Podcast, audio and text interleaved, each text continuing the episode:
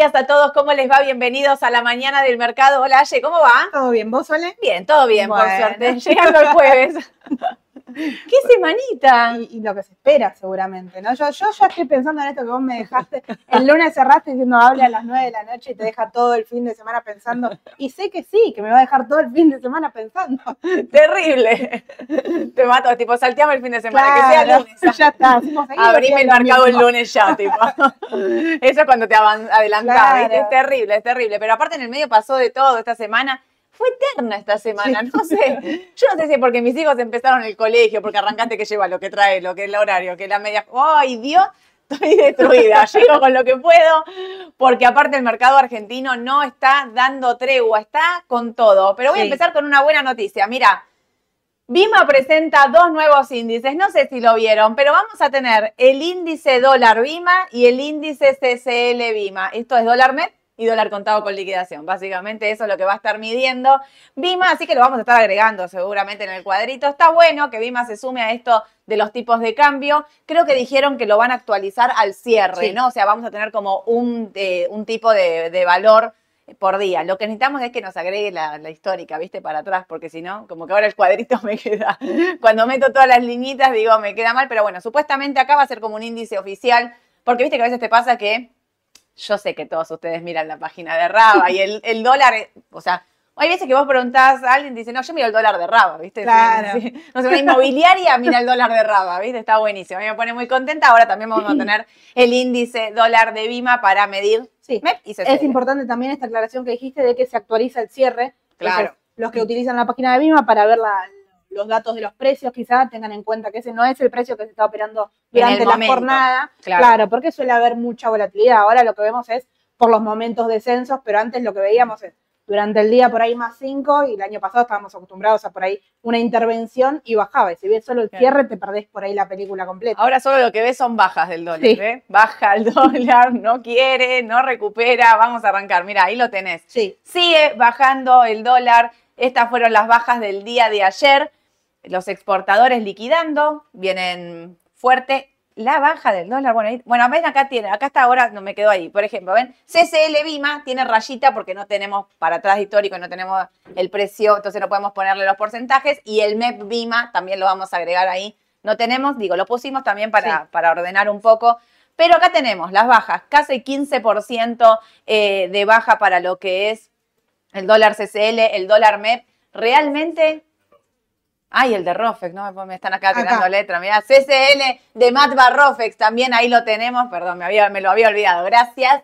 CCL de Matva Rofex también que lo está midiendo. Entonces, digo, porque van a ver todo este listadito y van a decir qué pasó acá. ¿Agregaron más dólares? No. Son siempre los mismos medidos por eh, distintos mercados. Así y que. acá también, digamos, hay varios puntos a tener en cuenta. Primero que ya con, con ver la cantidad de tipos de cambio que tenemos, vemos que continúa el desdoblamiento cambiario, ¿no? Sí, Esto que hablamos de libre tipo de cambio, se encamina seguramente a hacerlo, pero por el momento seguimos con todos los tipos de cambio desdoblados. Y el tema del contado con liquidación, que se camina la mayor baja de los últimos 10 años. La mayor baja la hizo en, en el 2014, Sí. que hizo 16,5 y ahora Claro. estaba ahí entre 15 y 16, eh, así que se encamina a eso y veremos, bueno, cómo, cómo sigue dando. Exactamente. Eh, no, no, lo de la baja del dólar, bueno, no nos la esperábamos realmente.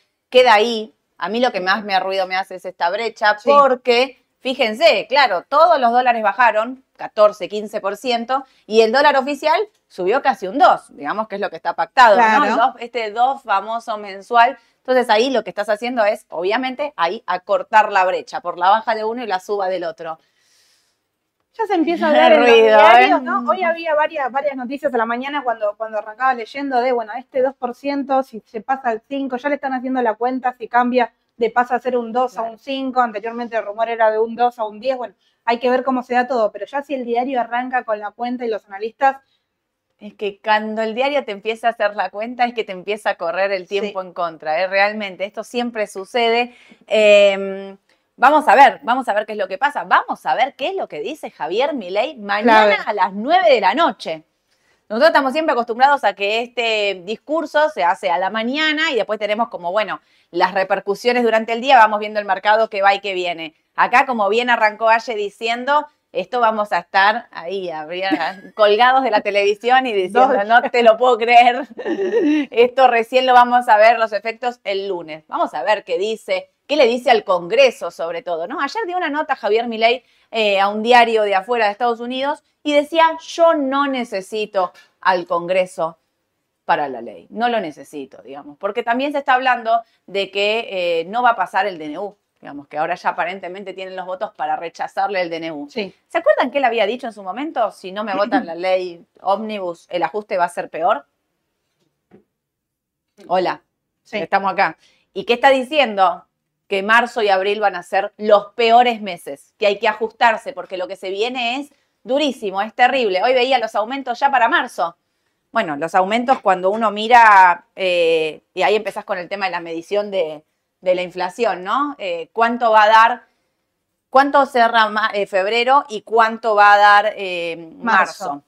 Porque Bueno. ahí tenemos una cuestión estacional. Febrero están midiendo, la consultora privada se están diciendo que da en torno a un 18, Sí. los más optimistas se acercan al 15, la gran mayoría, cuando haces un promedio, te da entre 18 y 20, y lo que se está diciendo es, cuidado, que febrero, por todo lo que ocurrió, pero estacionalmente, marzo es más alto que febrero. Entonces ahí vamos a tener que empezar a medir, digo esto por bono ser Sí. y demás, ¿no? Pero esto también le juega en contra porque el tipo de cambio eh, empieza a quedar, miren, acá traje, bueno, acá tenemos el dólar MEP, ¿no? Digamos, cómo, cómo baja, cómo se mete por debajo. Fíjense que habíamos pensado ahí, esto será un mínimo que decíamos, inicio 2024, está ahí, está 1030, creo, si lo hacen por, le meten una T, le meten Fibonacci, qué sé yo, 1030 era el valor de, de, de donde Sí, tendría sí, que rebotar. Pero mira esto, Contado con el dólar con- contado con, con liquidación ajustado en términos reales, obviamente de Salva Vitelli, tiene la mayor caída desde, esto es, 97. Acá, en abril 2002 tuvo un 19, ahora tenemos una caída en febrero 2014, que es la que decías vos, Sí. 19, y en febrero 2024 casi un 25 en términos reales. Esto es en términos reales. Entonces acá empieza la cuestión. En términos reales el dólar te cayó un 25% y vos tenés una inflación del 20.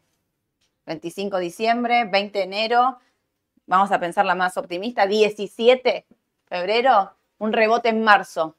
¿Por qué? Porque en marzo se viene aumento de colegio, prepaga, eh, transporte, eh, eh, servicios, luz, gas, o sea, se viene de todo. Hay aumentos hasta del 150%. Sí. Entonces, digamos, si bien la medición no es, como yo siempre digo, la que nos impacta a nosotros directamente en el bolsillo, ¿qué va a pasar con el tipo de cambio acá? Acá, por eso digo en febrero, yo vengo diciendo marzo, marzo, soy, vieron bastante picaseso, pero tiene que ver con esto puntualmente, con la caída en términos reales del CCL, que, y esa brecha del 20% entre MEP y, y oficial, que a mí me parece que te mete presión al gobierno, le mete presión. ¿Y lo que, qué termina pasando con el dólar? Baja fuerte. Los rebotes son violentos cuando eso ocurre, porque el mercado... Eso mismo te iba a decir, fíjense en este mismo gráfico, si ustedes le hacen zoom, cómo rebota después de estas grandes caídas también. Claro. Los rebotes suelen ser grandes, acá lo vimos antes. A ver, acá Claro. estamos hablando del Bueno, lo 2002, que pasa es que estamos- era otra claro. situación, otra, otra, eh, otra realidad también. Pero digo, fíjense los rebotes que tienen después de, de las grandes bajas, ¿no? Sí, este gráfico lo pueden, lo tienen ahí en la descripción del vivo. Vayan a verlo porque lo que dice Aye es lo que yo veo, digamos. Rebotes fuertes después de grandes caídas.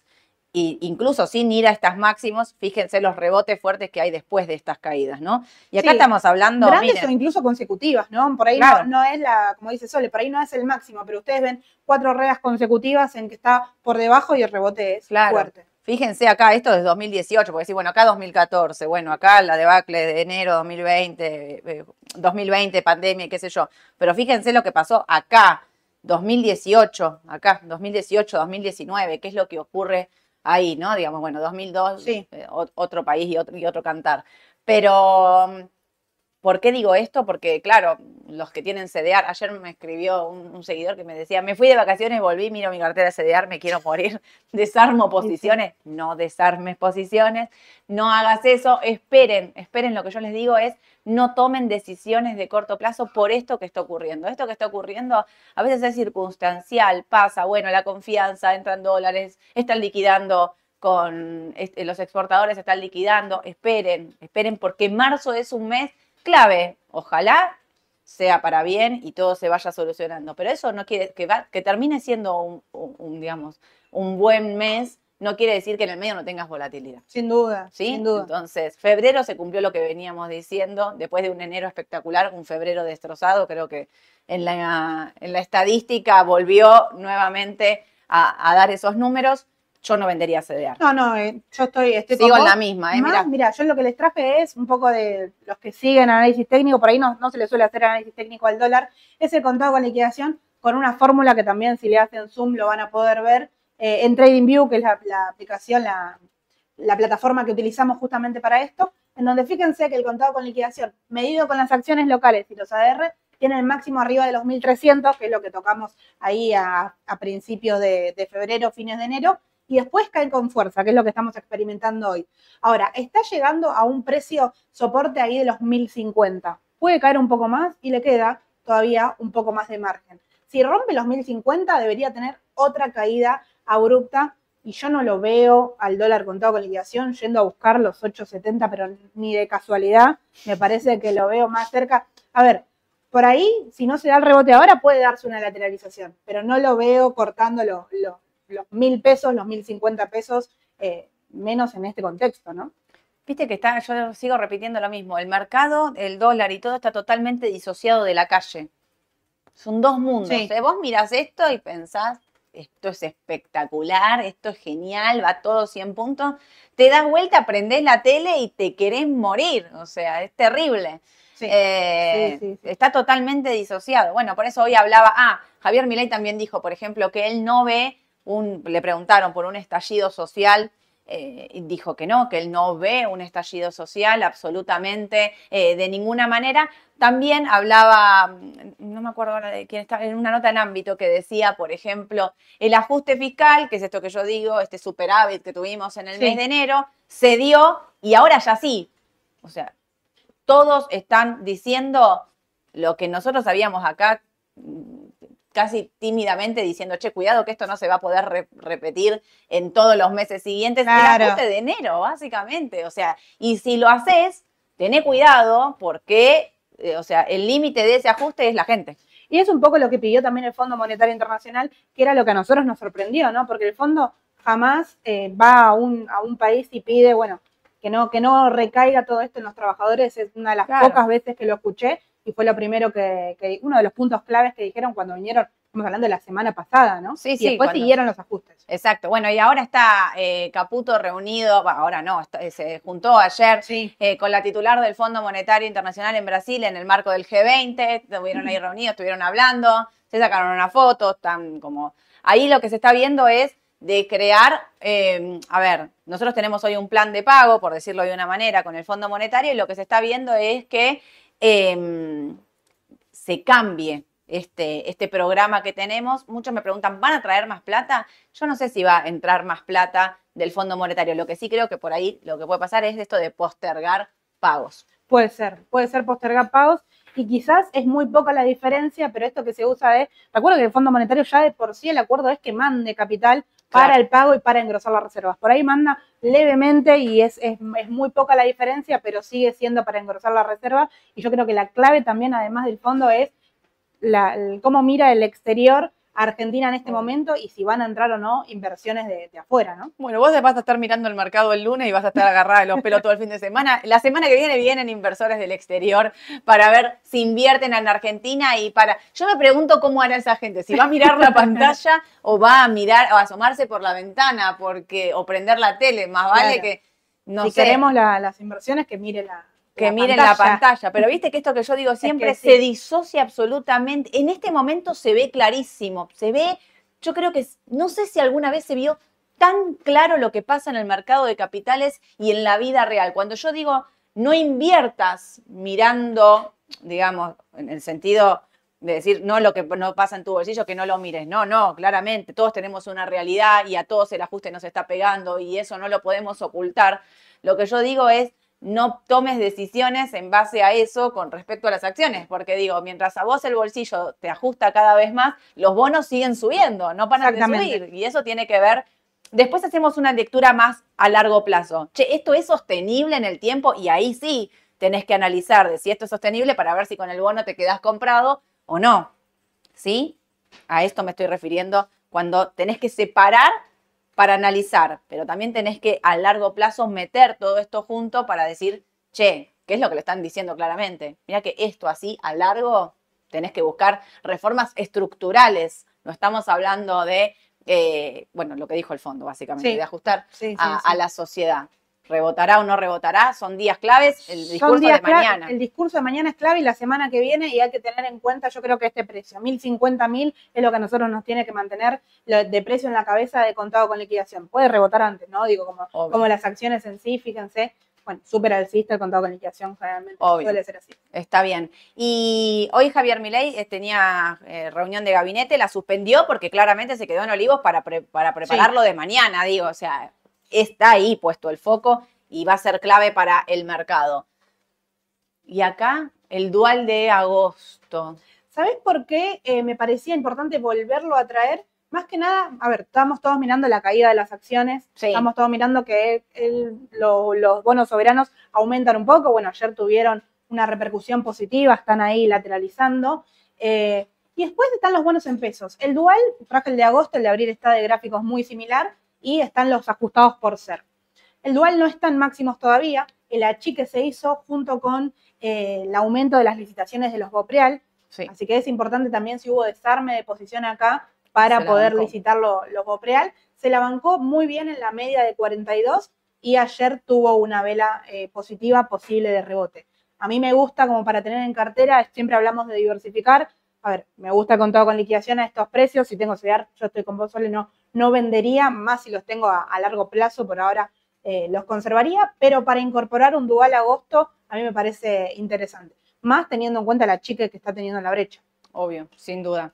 Yo Sí. coincido, coincido. Aparte ahí también tenés inflación. Sí, sí, sí. tenés sí. inflación. Y acá tenés, bueno, Inflación. únicamente, únicamente inflación, justo.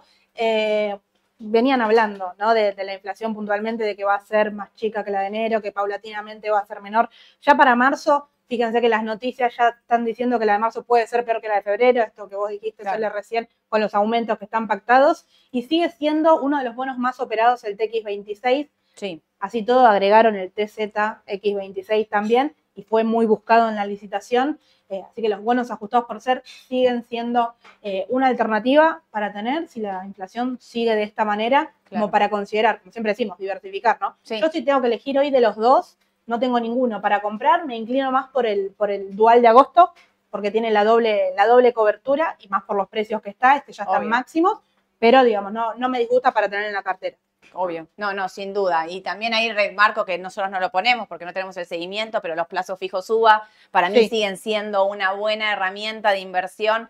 Ahí tengo la disyuntiva de yo haría plazo fijo UBA si tengo pesos. Claro. Si tengo que vender dólares para pasarme al plazo fijo UBA, creo que ahí mi rendimiento se puede acortar y mucho, porque el plazo fijo UBA eh, fue el gran ganador del mes, eso sin duda. Pero si yo tengo que vender dólares a 1050, ponele ahora, 1030 está el mes, Sí. 1030 para hacer plazo fijo UVA y el dólar rebota, está bien, yo voy a seguir ganando, pero en realidad voy a ganar menos vendiendo dólares a este tipo de cambio. Imagínense que alguien vendió dólares a 1200, a 1250, entonces ahí se gana más. A eso me estoy refiriendo. Para mí, plazo fijo UVA, si tenés pesos, sigue siendo también, o sea, incluso creo que es mejor que, Sí. esta herram- que, esta- Sí, que este instrumento. Lo que pasa que ahí tenés estos 180 días.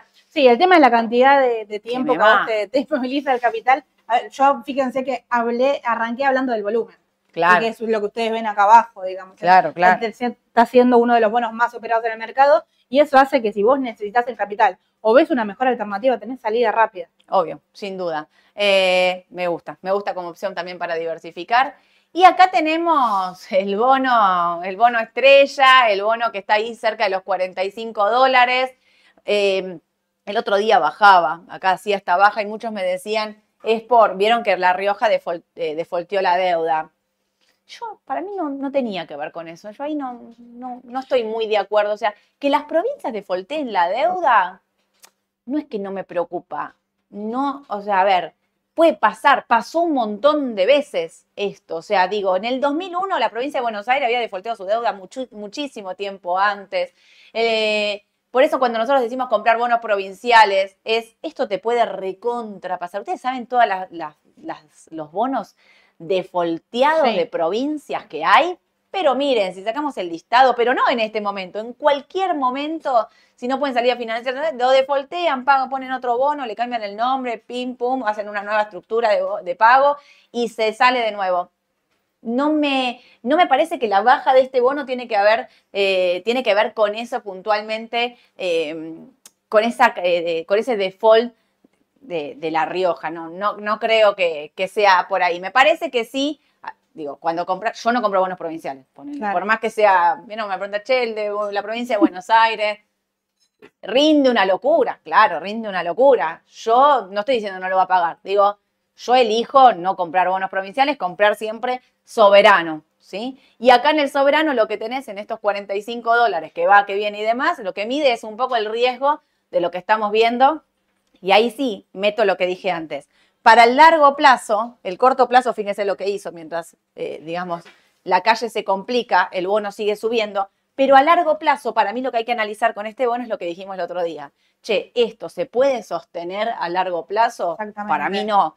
Entonces es, bueno, yo necesito ver para que esto siga subiendo, por ejemplo, un nuevo acuerdo con el Fondo Monetario Internacional. Sí, eso te Eso sería decir. un gran El- impulso. El bono soberano marca sin duda eh, lo- los términos políticos que uno dice, bueno, pero ¿cómo engancho la política con Claro. el mercado? Sin duda el, el AL30 es el termómetro y más la relación con el, con el fondo, porque estos bonos en el exterior también operan. Fíjense que nosotros cuando le decimos en el PRE están operando tanto por ciento, tiene que ver con que están arrancando en el exterior y si hay una noticia negativa, o mismo cuando vimos el cambio de gobierno, que fue positivo, que el mercado lo vio de manera alcista, inmediatamente en Estados Unidos los bonos comenzaron a subir, digamos, la reacción la tenemos allá y es la, la mirada que, que tenemos con el Fondo Monetario Internacional y el resto de los países, ¿no? Que mide el Totalmente. riesgo país también. Totalmente. Sí, por eso digo, yo de corto plazo no estoy tan segura de comprar si tengo mantengo. En Claro. esta postura. Fíjense que para mí Sí, sigue sí. lateralizando ahí y también va a ser muy importante, digo, marzo, lo- el próximo, las próximas noticias. ¿Qué pasa con el fondo?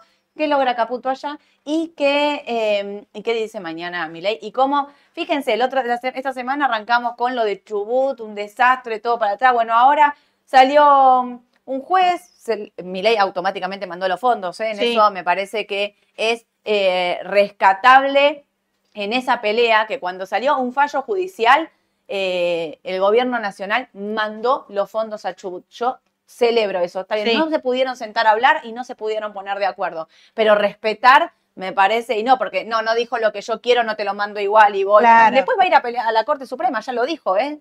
Está bien, sigue, digamos, el, el camino, digamos, de él, lo que él considera que no hay que pagar, lo va a ir a discutir a la justicia. Pero está muy bien que si un juez determinó algo, por más que no te guste, cumplir con lo que dice. Porque acá estamos acostumbrados a que no me importa lo que dijo fulano y hago lo que quiero. Me pareció muy bien eso que hizo. Yo de corto acá, No, no, No no, entro, estoy, no estoy no para entro. comprar. A ver, y aparte si vamos desde el análisis técnico, tampoco está definiendo, tampoco no. pasa al máximo anterior. A ver, necesitaríamos confirmación como para entrar Sí. o un descenso más brusco, que no es lo que estamos viendo por ahora. No, si bien el rebote de ayer sorprende, me parece que tiene que ver con las noticias que estaban llegando eh, de Brasil y, y el ministro reunido con, con la titular del fondo. Eran esos rumores muy fuertes que hizo subir. No estoy diciendo que no vaya, sino que espero para entrar. Sí. Espero la confirmación. Prefiero comprar de arriba de 45 y medio. Sí, sí, sí. sin duda.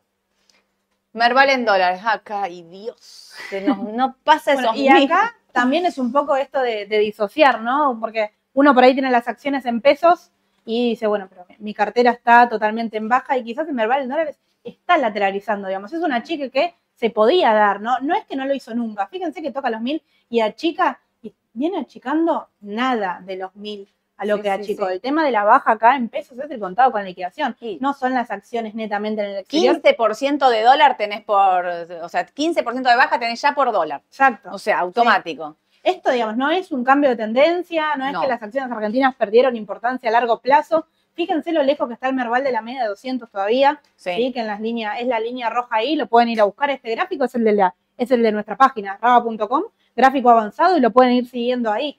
Pero digo, no cruza los mil, bueno, va a ser un objetivo a cruzar, sin duda, pero a corto plazo está lejos también de la media. Yo eh, justo les había dicho acá, mientras no corte esos 8.80, yo me los quedo y no me preocupa. Hoy sigo diciendo lo mismo. Me duele en el alma lo que está pasando, ¿eh? pero no, no, no vendería en, este, en estos valores. Sí. O sea, aguanto. No compro, ¿eh? Sí. Aguanto. Y eh, sí es importante hacer hincapié en esto de eh, hay que seleccionar bien las empresas ahora, porque Sí. ahí van a empezar a, bueno, vamos a tener balance en el medio, que ya los tuvimos, vamos a estar hablando seguro en detalle, pero va a haber empresas que por ahí están en máximo, hasta ahí nuevamente se empieza a hablar del juicio IPF, si afecta o no afecta, a la empresa, entonces todo eso Sí. va a ser, va a hacer que tengamos que poder elegir la, bien la empresa, ¿no? Y bueno, y ahí verías lo de Aluar.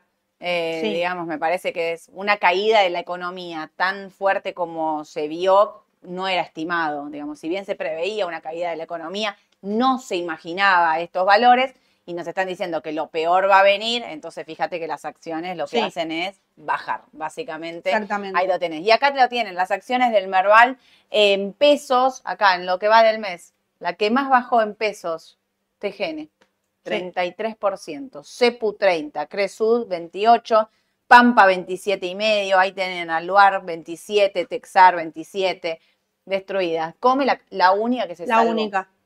En Sí. febrero, la única sí, que se salvó. Y fíjense, Banco Macro, ¿no? Porque ahora vamos a ver su relación con dólar, pero Banco Macro que bajó en el mes un 6,5. Y eso tiene que ver con que aguantó muy bien la empresa en el exterior. Claro. Así, el- o sea, la baja del 15% no es que Banco Macro no la tuvo, sino que sí la tuvo, bajó el 15, el contado con liquidación de Banco Macro, pero la empresa pudo recuperar de valor el 7, ¿no? Fíjense lo que Claro. le queda por crecer si salta el dólar. Obvio, sin duda. Estos, esos tipos de cambio directamente. No, no hay, ahí no hay otra baja real, porque acá la tenés, mira, Banco Macro en lo que va del mes, en dólares subió un 10%.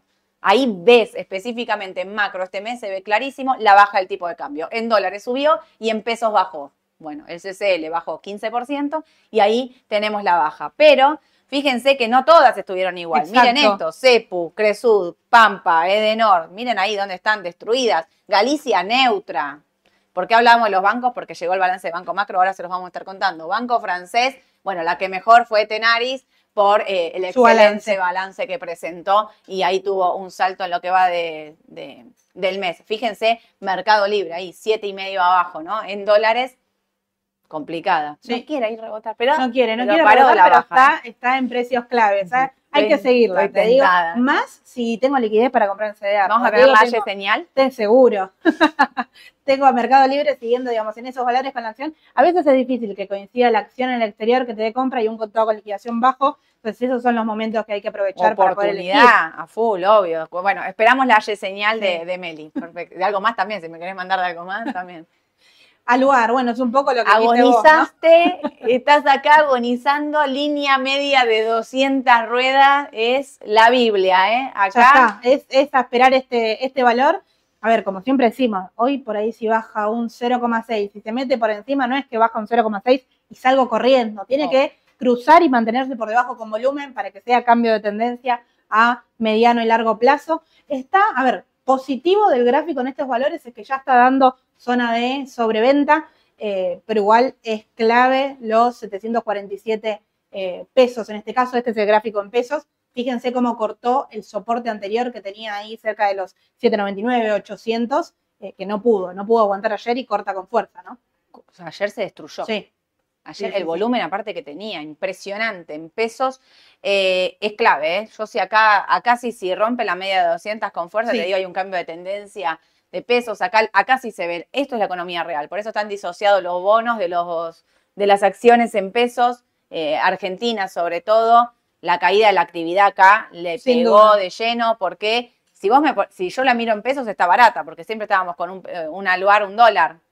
¿Cuánto está? Acá, 7.52. sí, 752, está menos que el dólar oficial. O exactamente. sea, sí. para mí tiene que tener un rebote esto, que no sea un rebote así, ¿no? Acá rebotó, dijimos, bueno, zafamos, Claro. arrancamos de nuevo, vamos a buscar, no sé si los 1000, pero los 950 aunque sea, se pinchó, Sí. fuerte. Sí, sí, sí, Hay se salida pinchó. terrible ahí. ¿eh? Mucho, mucho volumen, como decís vos, fíjate, Sole, casi el doble del promedio Mm. hizo, de, hizo de volumen. Después de, bueno, hizo presentaciones de balances, o sea, hizo todo, ya no es que pasó algo puntual, sino que es como vos decís, esto es economía real, ¿no? Y Mm. tenemos también su gráfico en dólares, Acá, que-. Fíjense, la caída lo mismo, ¿no? Corta un soporte importante que estábamos esperando que rebote incluso y vaya a buscar 0,80 centavos de dólar.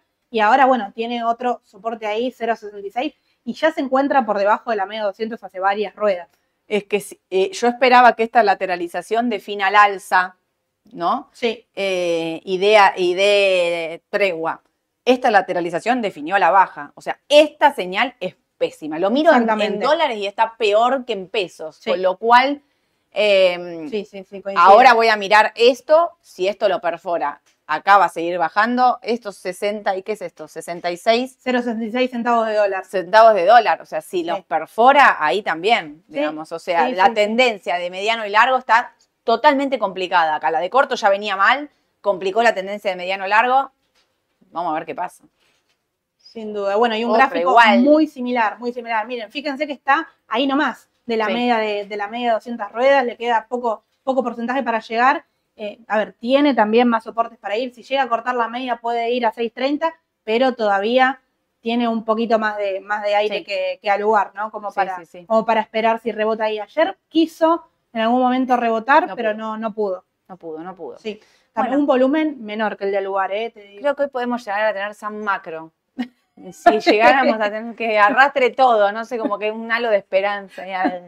Exactamente. Y en, dólares, bueno, muy similar, lo mismo, muy similar el gráfico. Recién ahora está cruzando, está cortando. Esta no es una buena señal. La media de 50, la de 200. Eso es Esa es pésima, no la había visto, Ayelén.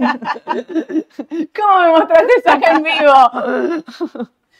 Este crucecita que está marcando ahí es, es una señal horrible. Se llama Deep Cross. De hecho, es el cruce de la muerte, ¿no? Es conocido como cruce de la muerte. ¿Cómo no me alertas de eso antes? Esto es terrible. Es una pésima señal. Horrible. Ojalá que la revierta. Puede ser una falsa señal si es que vuelve, pero generalmente no, lo, no hace falsas señales texar en dólares. Eh, lo busqué en el, en el historial, así que debería, si no aguanta hoy, achicar. ¿No hace falsas señales? ¿Lo estás diciendo así? No hace falsas señales. Rajemos de esto si pasa. Bueno, voy a darle, voy a, me voy a, hay que, hay que, darle la rueda de, la rueda de hoy. Reaccionando en vivo se llamó eso. y encima, bueno, la, conferencia mañana, es, clave, es clave la conferencia mañana para ver la, contrapartida de, las acciones, ¿no? Vamos a ver. Qué complicados que estamos. Ay. Por fin algo bueno. Banco macro. Y acá estamos. Bueno, vino su, presentación de balance. Tenemos, tenemos que tener acá los, números, ¿no? Si querés, vemos primero acá. En ganancias, bueno, muy 3.000% por encima de lo que hizo el, el, tercer trimestre del 2023, digamos, con el trimestre anterior, más del 100% de lo que hizo en la misma temporada el año anterior, es decir, en el 2022. Ingresos operativos lo mismo, fíjense las ganancias, hay 100 42% más de lo que hizo el trimestre eh, anterior. Este es el cierre del año pasado, ¿no? Esto no es lo que está pasando ahora, sino es lo que ya pasó. Eso es importante también. Y resultados operativos, bueno, 128 mejor a lo que tuvieron el segundo trimestre del 2023. Eh, pues, Ale se ríe, voy a hacer polémica. Este balance de Banco Macro se lo debe a Sergio Tomás Massa. Básicamente porque este resultado que se dio en Banco Macro, ¿saben por qué es? Por las tenencias que tuvo en eh, activos financieros. La ganancia está ahí, en activos financieros. ¿Qué pasó? ¿Qué tiene Banco Macro? Banco Macro tiene em, bonos atados a la inflación y atados a la devaluación. Todos sabemos lo que pasó en los últimos, en el último trimestre del año pasado, y lo que tuvo fue una ganancia extraordinaria por esos títulos que tiene comprados. Por eso digo, se los digo a Sergio Tomás Massa, en un punto como era, le, enchufaron de todo a los bancos, y en eso, esta vez salieron beneficiados, en su resultado operativo está ahí. Ojo, me alertaba Ale, que como todos sabemos, la baja de, desarmaron las LELIX, desarmaron las LELIX y se fueron a pase, y eso se va a ver en el próximo resultado. ¿Por qué? Porque esto pasó en enero, el desarme de LELIX a pase. La LELIX valía 133 de tasa, el pase está en ciento y pico. Em, esa diferencia, que ahora cada vez es por debajo, digamos, o sea, es tasa negativa absolutamente, esa, ese resultado se va a ver en el próximo balance. Entonces, si vienen es un muy buen balance en general de Banco Macro, la ganancia fuerte la encuentra en el resultado de las inversiones, por decirlo, de las operaciones financieras que hicieron, y entonces ya se había adelantado en la suba de un buen balance. Igual, cuando vos mirás, o sea, con, vos mirás ese resultado y mirás lo que vale hoy la acción, está regalada. No tengo otra palabra para decir, ¿eh? O sea, tiene que al menos multiplicar su valor para llegar a tener un valor decente en mercado. Mirando este resultado, por eso estoy diciendo, cuidado, la miro con este resultado y tiene que subir al menos un 50%. Eh, es un montón pensar que un banco va a subir en este contexto. Cuidado porque el resultado es ese. A ver, Yo creo que hoy va a subir igual, sin porque duda. el resultado es muy Yo, bueno. pa- para mí va, va a subir también. Siempre hablamos de que el sector financiero es un sector mucho más sensible. Siempre hablamos de, de la parte de riesgo argentino, tiene que ver con el sector financiero. Obvio. Le queda mucho recorrido, digamos, el gráfico, siempre lo decimos, viene por acá, pero se va para arriba, digamos, al lugar, eh, perdón, eh, Banco Macro y Galicia en el 2019 estaban mucho más alto, todavía le queda recorrido, no está ni cerca de los máximos históricos. Había hecho un descenso muy prolijo, había pasado el máximo anterior, como lo habíamos visto eh, el martes, ahí en los 35 dólares, pasó 37, yo creo que hoy debería poder pasar o acercarse por lo menos ahí a los 39 dólares para buscar los 44, eh, como para cumplir el ascenso eh, que, que Fibonacci nos marca, ¿no? Tiene como objetivo 45, para mí en 44 puede ser que, que frene, pero la veo alcista también al corto plazo. Obvio. Y eh, hoy presenta balance Galicia. Sí, Así que vamos a ver qué es lo que pasa. Repito, no sé eh, si quieren comprar Banco Macro, no se maten ahora en la primera media hora porque afuera eh, está cerrado todavía y lo que puede hacer, para mí va a abrir con un gap, o sea, va a abrir con una cotización por encima del cierre de ayer y entonces lo que hay que ver es en qué momento. Fíjense como en la baja, vieron que arranca con un hachazo con todo para abajo y después rebota. Muchas veces lo que pasa en las, en las aperturas alcistas es arranca con todo, descansa un poquito para después seguir, eso sería una buena tendencia. Eh, repito lo del balance porque me parece importante, Sí. es una, un muy buen balance, es, eh, digamos, eh, todos sabemos que los bancos están totalmente atrasados con respecto al resto del mercado. Cuando uno mira las bajas que tuvieron en el mes, fíjense que las que más bajaron eran las que más habían subido durante todo el año, Central Puerto, Pampa y demás, y los bancos que todos sabemos que ya tienen puesto en sus precios un riesgo muy alto, digamos, o sea, lo tienen, Sí, una parte sí, del sí, riesgo y de sus balances y de sus eh, eh, valores financieros, digamos, por decirlo esto de los pases, los LEDIC, ya lo tienen puesto en precio, porque si no, no podés tener un, o no pudiste llegar a tener un Pampa en 49 dólares y un Galicia que con suerte llegó a los 20 y estábamos todos festejando cuando llegó a los 22. Entonces ahí hay una disociación entre cuando decimos es eh, de sectores, bueno, el sector financiero, que es el más atrasado, podría tener una recuperación, sí, y eso empujar al Merval, ¿eh? exactamente. Ahí va. Y fíjense también que, como dijo Sole, todos los otros sectores con la suba que tuvieron el año pasado recuperaron los números de la caída, la famosa caída del 2019. El sector financiero no, todavía le queda recorrido incluso para recuperar esos valores. Es- sí, sí, a esto le queda un montón. Bueno, y ahí tenés Galicia. Galicia, es exactamente el mismo gráfico que traje el martes. Bueno, se agregaron la- las velas de, de miércoles y, eh, y- y- perdón, de martes y miércoles, porque viene justamente el balance de hoy. También hizo un descenso muy prolijo, por más que, bueno, dio para achicar, no pudo pasar los 22,50, dio señal de salida al corto plazo, podríamos decir. Galicia arrancó el mes acá. Por eso nosotros vemos un 0,6 únicamente de ganancia. Claro, porque ves ahí Arrancó acá, cayó y volvió a rebotar. Los que seguramente compraron y vendieron en el medio pudieron agarrar esos rebotes, pero está prácticamente igual que como inició febrero y el balance va a jugar un papel clave, digamos. Por más que por, por gráfico no pudo pasar y esté para achicar, si el balance es muy bueno, puede, puede rebotar y tiene también recorrido alcista. Obvio. Se esperan igual, o sea, se esperaban muy bien los números de macro, los de Galicia bien, pero eh, se espera, ya, o sea, ya el de macro tenía, eh, se había adelantado que iba a venir mejor el de. Galicia. El de macro vino extraordinario, podemos pensar que el de Galicia puede venir bien, pero bueno, hay que ver qué sucede hoy, ¿no? Cuando llega el balance es un tirar la Sí. moneda. Puede ser espectacular o puede ser un desastre, la lectura que hagan, lo que dicen también a futuro y demás. Sí, me parece que está bueno esto del, de cuando uno ve el endeudamiento y demás, los ban- el Banco Macro muestra uh, solidez. Y esto me parece muy importante para el sistema financiero argentino en momentos donde a uno, vieron la pregunta a ustedes, ¿voy a sacar los dólares del banco? No, ni cerca, pero no ahora, no antes, o sea, no, no veíamos ese escenario Claro. de, de eh, de complicación en el mercado financiero, en el sistema financiero, así que me parece que, que eso también es Eso para es positivo. rescatar solidez de lo- del, se- del sector. Si yo quisiera comprar esto, tendría que esperar los 22 y medio que lo pase, pero hoy viene el balance y puede ser. Exacto. Si yo quiero arriesgar el balance, tengo que comprar hoy, pero no tengo eh, un, un pie a favor, digamos, en el análisis técnico. Clarísimo. Bueno, TGN. TGN vemos primero, si querés, en pesos. sí. Ay, Dios. Eh, porque Voy a por contar. ahí, Una, vos charla que yo cuento. Uno, dos. no, en dólares por ahí nos da un, un respiro, pero fíjense 11 cómo ruedas está. consecutivas Sí, de baja. sí, sí, sí. Yo creo que hoy hay que ver si confirma la teoría que, que comentaba Edu la semana pasada, porque son 11. Hoy las conté antes de traerte el gráfico. Y digo, bueno, vamos a, vamos a ver si logra. Está en un soporte como para rebotar también ahí, 1565. A ver, si rebota el tipo de cambio, va a rebotar seguramente también, al igual que todo el panel eh, en pesos, ¿sí? Pero digo, Está para un rebote absoluto. Mirá dónde está para mirá. rebotar.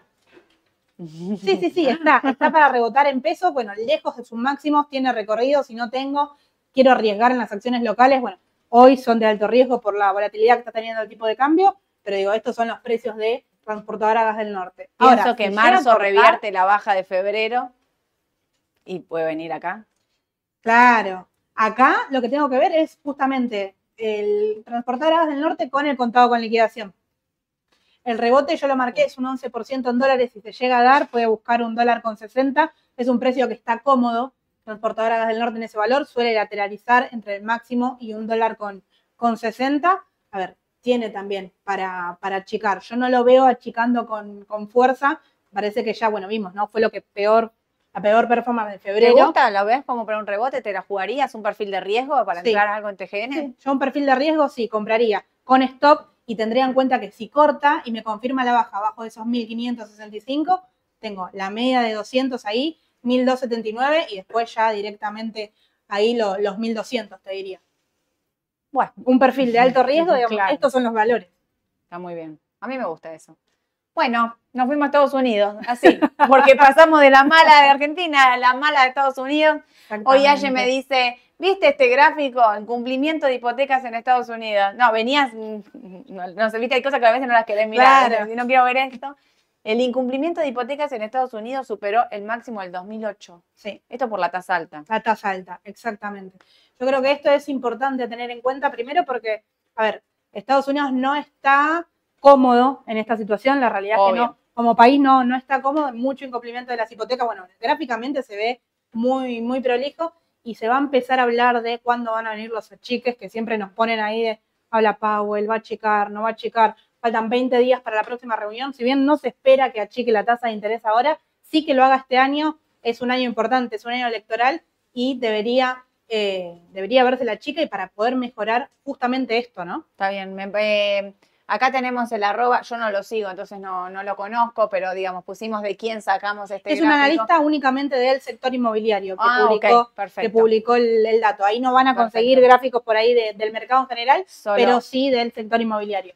Esto es, eh, o sea, digamos, acá te- esto es la presión en Estados Unidos, así como nosotros miramos tipo la economía, ellos tienen acá, Como decías Eh, vos, la economía real, ¿no? la economía real. están viviendo. es esto, digamos, la gente que deja de pagar las hipotecas porque todo tiene tasa variable. Claro, vos imagínate una tasa variable del 1,5, 1,75 y de repente te, bueno, y ahora ya bajó, digamos, Sí, pero sí, llegó sí. a cuánto la tasa, ahora corrige eh, un poquito, o al menos se viene manteniendo, es tasa positiva hoy en Estados Unidos, porque la tasa está en el 5, la inflación en el 3 y y me- 3.4 aproximadamente, y fíjate cómo igual esto no mejoró, no mejoró y hace pico en 2024 ahí, Sí, eh, en el inicio, cierre de año. Bueno, eh, esto es clave, digamos, la Reserva Federal también duda. mira estas cosas. este, segura, si- sin duda están mirando esto. Vamos a tener un dato hoy súper importante que es el PCE. El Está PCE, llegando ahora, ¿no? El- 10 y, 10 y media tiene que llegar. Bueno, ya está 10 y llegando media ahora, tiene está que llegar. llegando ahora. que es el precio de gastos de consumo personal. A veces no se sigue tanto acá, porque siempre el IPC es como el famoso dato, ¿no? Inflación es IPC, pero PCE es el dato que más sigue la Reserva Federal para saber si sube o no sube la tasa, porque ahí te saca todo lo que es alimentos y energía. Eh, entonces, por eso es. Claro, te, te corre todos los aumentos de petróleo, toda la crisis de la guerra, te corre aumentos y eh, alimentos y energía y ahí ve realmente otro, otro impacto, otra medida que utiliza el fondo. Te digo, este dato por ahí impacta más en el mercado que por ahí la publicación del IPC que se adelanta justamente después de este, ¿no? Obvio. Ahora vamos a ver cómo llega, ahora nos van a estar pasando los datos seguramente, pero bueno, esto es lo que marca también el año electoral en Estados Unidos. En las condiciones en las que llegan, Sí. dicen, Trump dicen que arrasa, arrasa Trump en Estados Unidos. Así que vamos a ver también cómo lo toma el mercado. Digo, el mercado, eh, mientras estuvo Trump, máximos, ¿eh? Sí, Máximo, sí, sí. máximo, máximo, porque Trump tiene una, aparte una, una, una mentalidad, una economía muy proteccionista, digamos. Trump lo que dice es, no compres afuera, compra acá, querés acá, producí acá, tipo, compra todo acá y ahí llega el pleno Ahí empleo, yo creo que las empresas que hay que mirar son netamente las de Estados Unidos. Una de las que hablamos era Micron Technology, que después del Sí. balance de, que ayer Fer lo destacó en la radio también, después del balance de Nvidia, empezaron a mirar las otras empresas de semiconductores que nosotros venimos nombrando. Micron venía de una caída, un balance extraordinario también, así Ah. que se sumó a la, a la suba del sector, ¿no? Y te suma otra cosa, con Trump ah, eh, se van a, no se rían, la obra pública, empiecen a mirar empresas de construcción, Caterpillar también, Claro. Home Depot y demás, porque esos son los sectores a los que apunta rápidamente y que traccionan. Digo, en el caso de que llegara a ganar Trump, es ese el sector. Cuando ustedes miran la suba de Estados Unidos, van a ver que la suba de los, del último año de los índices estuvo dada, sobre todo, por siete papeles, siete papeles tecnológicos.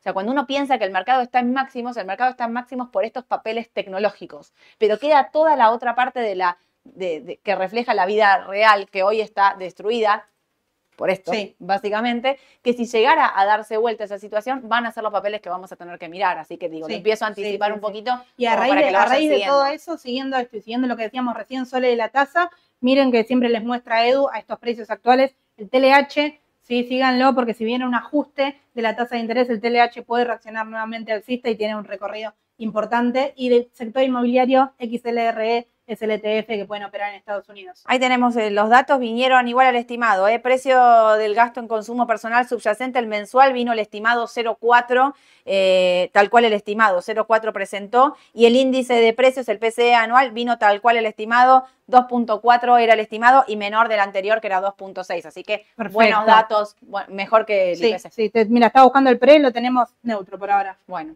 ahí tenés el índice. Mirá, Sí. eh, cuando yo hablo de toda esta suba, vayan a ver, si vos des- desglosás este índice, vas a ver que la suba está dada por siete papeles. es terrible. Bueno, después del balance de eh, Nvidia salían publicaciones y notas que decía que era la acción que más logró subir y eh, impulsar al Standard Poor's después de su presentación, ¿no? Hablando de Claro. un 5% obvio. en total. Bueno, ahí lo tenés. Por eso, por eso yo digo, en algún momento vamos a tener que empezar a migrar de esto al Dow Jones. Migrar.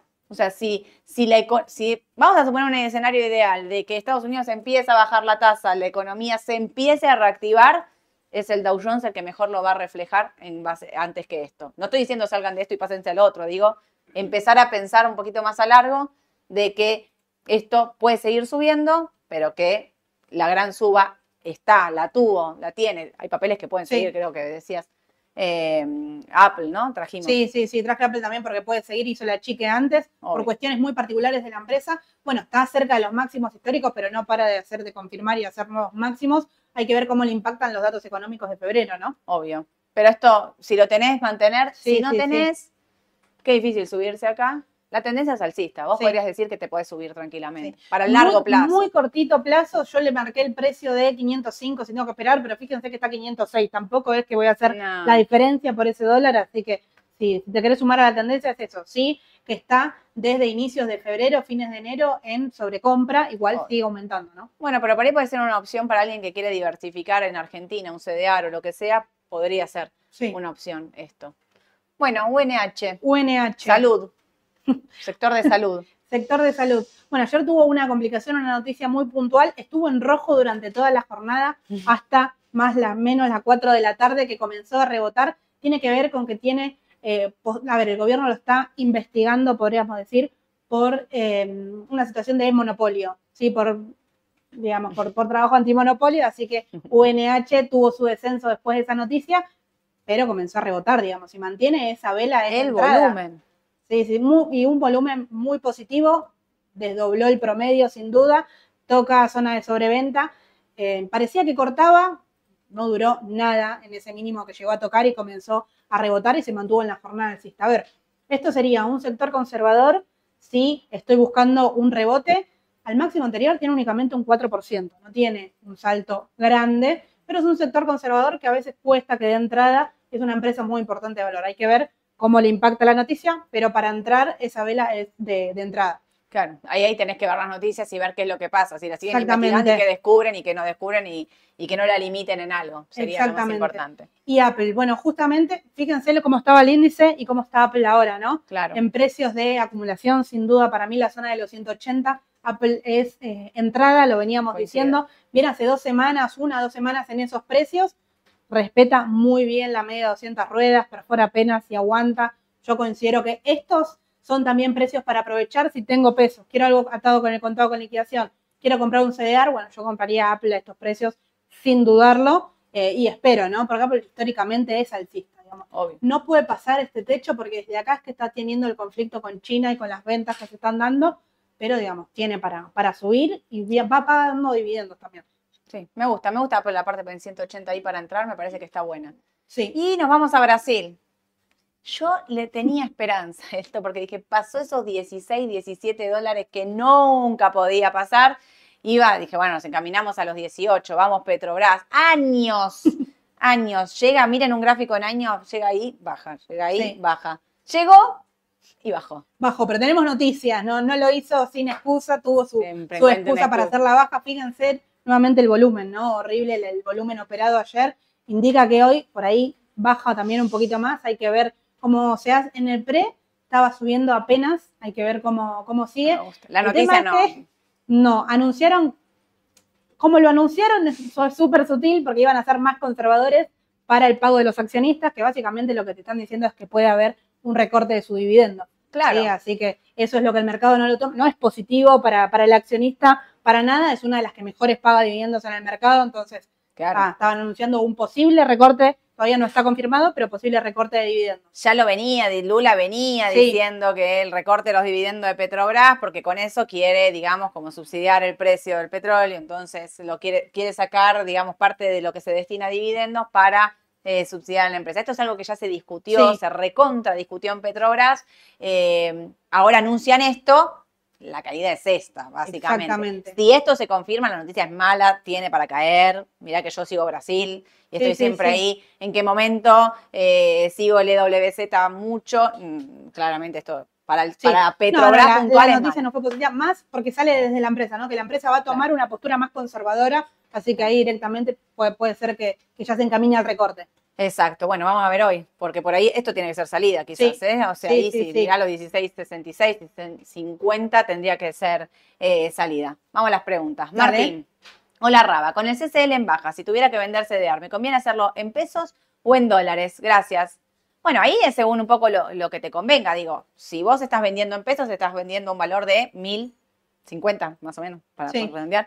Eh, o sea, lo que te va a pasar ahí es, digamos, ¿qué necesitas vos? Digamos, yo vendería, en lo- en la, vendería solo CDR en estos precios en la medida que necesitaría los fondos.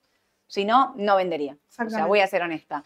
Y cuando vendés, aceptás la pérdida, básicamente. Entonces estás vendiendo en pesos o en dólares a este tipo de cambio. Es, es lo mismo. Lo que pasa es que en dólares a veces queda, como se opera mucho menos, queda desfasado los tipos de cambio. Pero, Exactamente, es depende también del CDR que tengas, porque en dólares algunos tienen muy poquito volumen. O Exacto. sea, hasta te conviene incluso, a veces, depende cuál, venderlo en pesos y comprar dólares, depende el, el cambio que te dé, ¿no? Exacto. Si necesitas dólares, bueno, venderlo en dólares es exactamente lo mismo. El tipo de cambio que está cerrando es Sí. 1050. 1100, ¿no? Me parece. Buen día, chicas. ¿Cómo ven el Bopreal 2, BPJ25 para entrar eh, con pesos en lugar del plazo fijo? Y yo te tengo que decir, a mí me gusta. Están destruidos los Bopreal. Y, lo que pasa es que, a ver, lo que estamos viendo ahora es, están licitando para pagar afuera, ¿no? Hay muy pocas, o hay, son contadas las operaciones que estamos teniendo por ahí para mantener. Todavía se está viendo esto. Imagínate que están recién licitando el 3 para ver qué sucede, digamos. Están licitando- todo eso. Pará, están licitando el 3 y si tenés B- BPO 27 vas a pasar a tener cuatro bonos. BPO A, BPO B, BPO C, BPO D, hundido. Mm, eh, Un chino, literal. Si vos tenés BPO 27, licitaste o compraste en el mercado secundario, se hace una strip y se abre en cuatro especies nuevas. Con lo cual, digo, el mercado está también que en algún momento nadie entiende qué precio si esto que- Exactamente. yo los veo por debajo del dólar oficial y para mí son oportunidades porque los destruyeron, el BPO lo destruyeron, este un poco menos porque se estaba licitando en el Sí. camino, pero Son bonos muy nuevos también. Hay poco Claro. punto de comparación también en estos bonos. Se puede comparar con el dólar oficial. y tenés mucha salida en dólares también, entonces hay que ahí hacer una, una balanza. Lo único que quiero destacar acá, eh, diferenciar acá es esto. El plazo fijo es una tasa fija. Vos ganás, no sé, lo que vale el plazo fijo, que es 110 anual, esto fijo, mensual, asunto terminado. Acá es una especulación de qué va a pasar con el tipo de cambio oficial. ¿sí? Entonces, yo lo veo como una buena alternativa, pero no es una tasa fija. Yo elijo cualquier otro instrumento antes que el plazo fijo.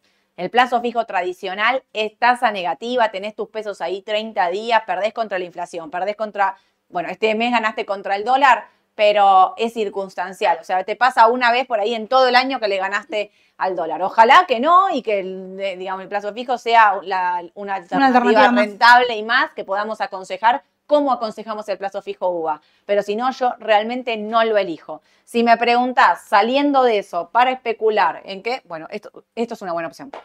Digamos, que atado al dólar oficial, piénselo como un linked en este momento hasta que empiece a pagar eh, dólares eh, en los vencimientos. Exactamente.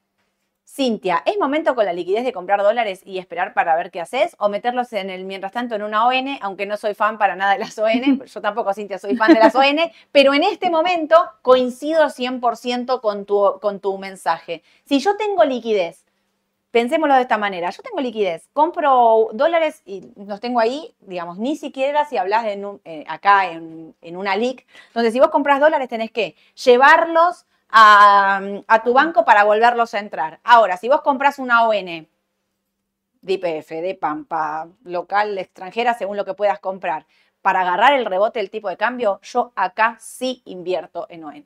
Acá sí, porque veo una oportunidad, porque para mí el tipo de cambio está bajo.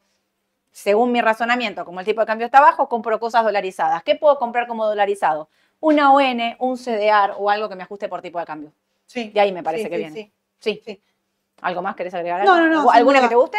A mí la de IPF IC6 IPC, sí. IPC, esta, esa me parece. 2026. Que, exactamente. IPF 2026. IPF Ley 2026, extranjera. eh, tiene mucho volumen en el mercado, la, la agregaría también en el radar. Sería selectiva en las acciones y importante miren el volumen de la ON, porque después Eso. es complicado salir. Siempre miren el volumen que opera en la ON, no el del último día. Miren el volumen que viene haciendo, porque por ahí pasan operaciones puntuales también. Obvio, eso sí. ¿sí? Ah, para, hablando de IPF, vieron que con IPF está, hay un temón ahí de, con el juicio y es si, bueno, esto ya pasó acá en la Argentina por otros motivos de que nos quieran embargar, se está hablando de que puedan embargar acciones de la empresa, bueno, si pasa es un desastre, voy a decir la verdad, si eso pasa es un desastre para eh, las acciones. Muchos me van a preguntar por la ON. Bueno, la ON es un flujo de fondos de algo que tiene que pagar a largo plazo, o sea, puede tener una caída, pero va más atado a esto, al tipo de cambio, que a la empresa. Lo que sí puede pasar es que la, la acción de la empresa eh, caiga según lo que defina la jueza Sí, Escapresca. sí, sí, Recordemos sí. que el juicio es por 16 mil millones de dólares. Sí, son varias las condiciones que hay que cumplir. Entre esas, por ejemplo, Argentina, el, el- el Estado puntual tenía que declarar cuántas acciones de IPF tenía, que eso nunca se hizo. Entonces, eso afuera lo tomaron como, eh, como lo que no tenían Voluntad. eh, voluntad, de, voluntad de pago, exactamente. La última. Pedro, buen día, chicas, buen día, dos genias, qué grande. Mi consulta es, si la inflación baja, IPC 15 de febrero, ¿cómo ven los TX? ¿No empezaría a haber una salida ahí? Desde la lógica, sí. O sea, vos pensás esto y decís, está bien, pero ustedes tienen que pensar que los, eh, los, los bonos SER eh, ajustan para atrás y para adelante. Entonces, em, está mirando inflación de atrás y está mirando el proyectado. Exacto. Entiendo que si esto empieza a bajar, sí, en algún momento vamos a tener que salir, pero también pensá que están siendo refugio porque todo el mercado se está cayendo. Si el mercado empieza a rebotar, los TX van a empezar a bajar, Sin duda. justo. porque salen de lo que se mantuvo y se pasan a lo que eh, tiene posibilidad de rebote. Eso es muy importante. Segundo, yo creo que acá el mercado, a pesar de todo, desconfía de esto.